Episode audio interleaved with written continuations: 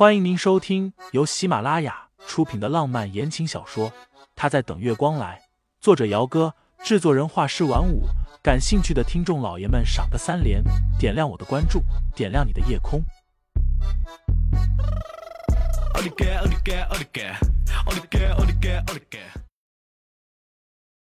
第一百零三章，他怎么在这儿？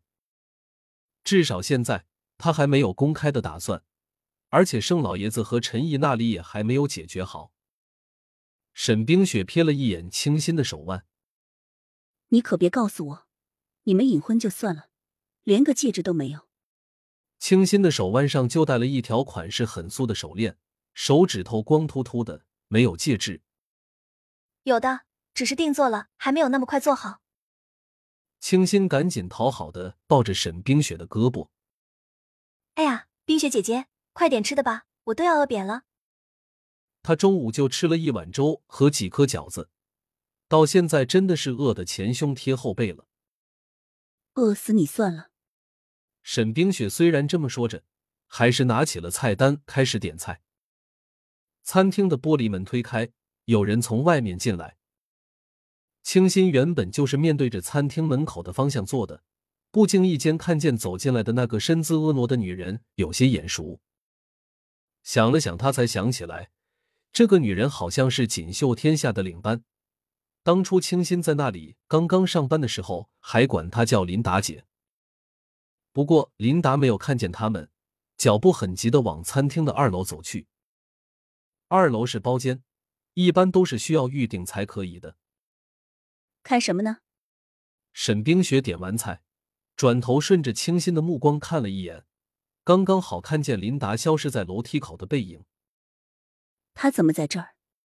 沈冰雪皱眉，一脸的扫兴。真是倒胃口。怎么了？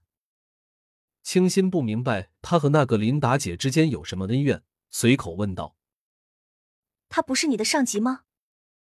沈冰雪嗤了一声：“屁的上级！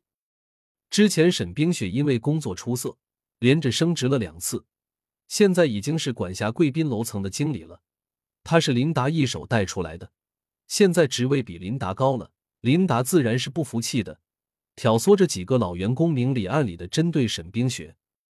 上个星期更是帮着一个外地的客户死命的给沈冰雪灌酒，沈冰雪差点被那个客户给摁在包厢里欺负。这件事情被上面知道之后，当天晚上大老板就下了一则通知。琳达被降了一级不说，还被扣了半年的奖金。琳达这么骄傲的人，自然是受不了的。这几天正积极的托关系走后门，想要找个有头有脸的人在大老板面前给他美言几句。今晚琳达出现在这里，还直奔二楼的包厢，估计是二楼的哪个包厢里有能在大老板面前说得上话的老总吧。清新一边吃着美味的鹅肝，一边啧啧道。那他要是在背后使阴招怎么办？这种人嫉妒心太强了，总感觉会防不胜防的。沈冰雪无所谓的嗤了一声：“谁怕谁？”他沈冰雪走到今天也不是被吓大的，若是没有手段和能力，他也走不到今天的位置。一顿饭在两个人有一搭没一搭的聊天里吃完了，结账的时候，前台那里却说已经有人替他们结了。两个人互相看看，对方脸上都是一脸的茫然。沈冰雪再三确认，的确是有人结账了之后，问道：“请问一下，谁给我们结的账啊？”前台的收银妹子笑眯眯的说：“是个很帅的帅哥哦。”往餐厅外面走的时候，沈冰雪小声的问清新：“不会是你老公偷偷跟着你过来结账的吧？”你老公三个字成功的让清新脸蛋通红了下来，他摇摇头，语气也不太确定。应该不是吧？他都是直接开盛思景的车子出来的，他难道还偷偷摸摸的跟着他后面出来了？正说着，清新一抬头就看见了餐厅外面慵懒站着的男人。这人清新认识，是盛思景的一个朋友，叫温倾城。上次陆怀生日，他和盛思景一起去了，见过面的。难道是他付的账？沈冰雪也看见了温倾城，只是他脸色有些不自在，伸手拉了清新的胳膊一下。我们走吧。不过还没来得及走，温倾城已经朝着这边几步走了过来。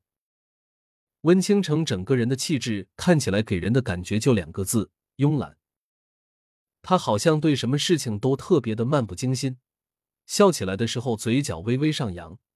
这样的男人其实很有魅力，蛊惑人的魅力。清新一下子就想到了盛思景，心里感叹道：“果然人以群分，这句话不假。好看的人和好看的人都是朋友。”听众老爷们，本集已播讲完毕，欢迎订阅专辑，投喂月票支持我。我们下集再见。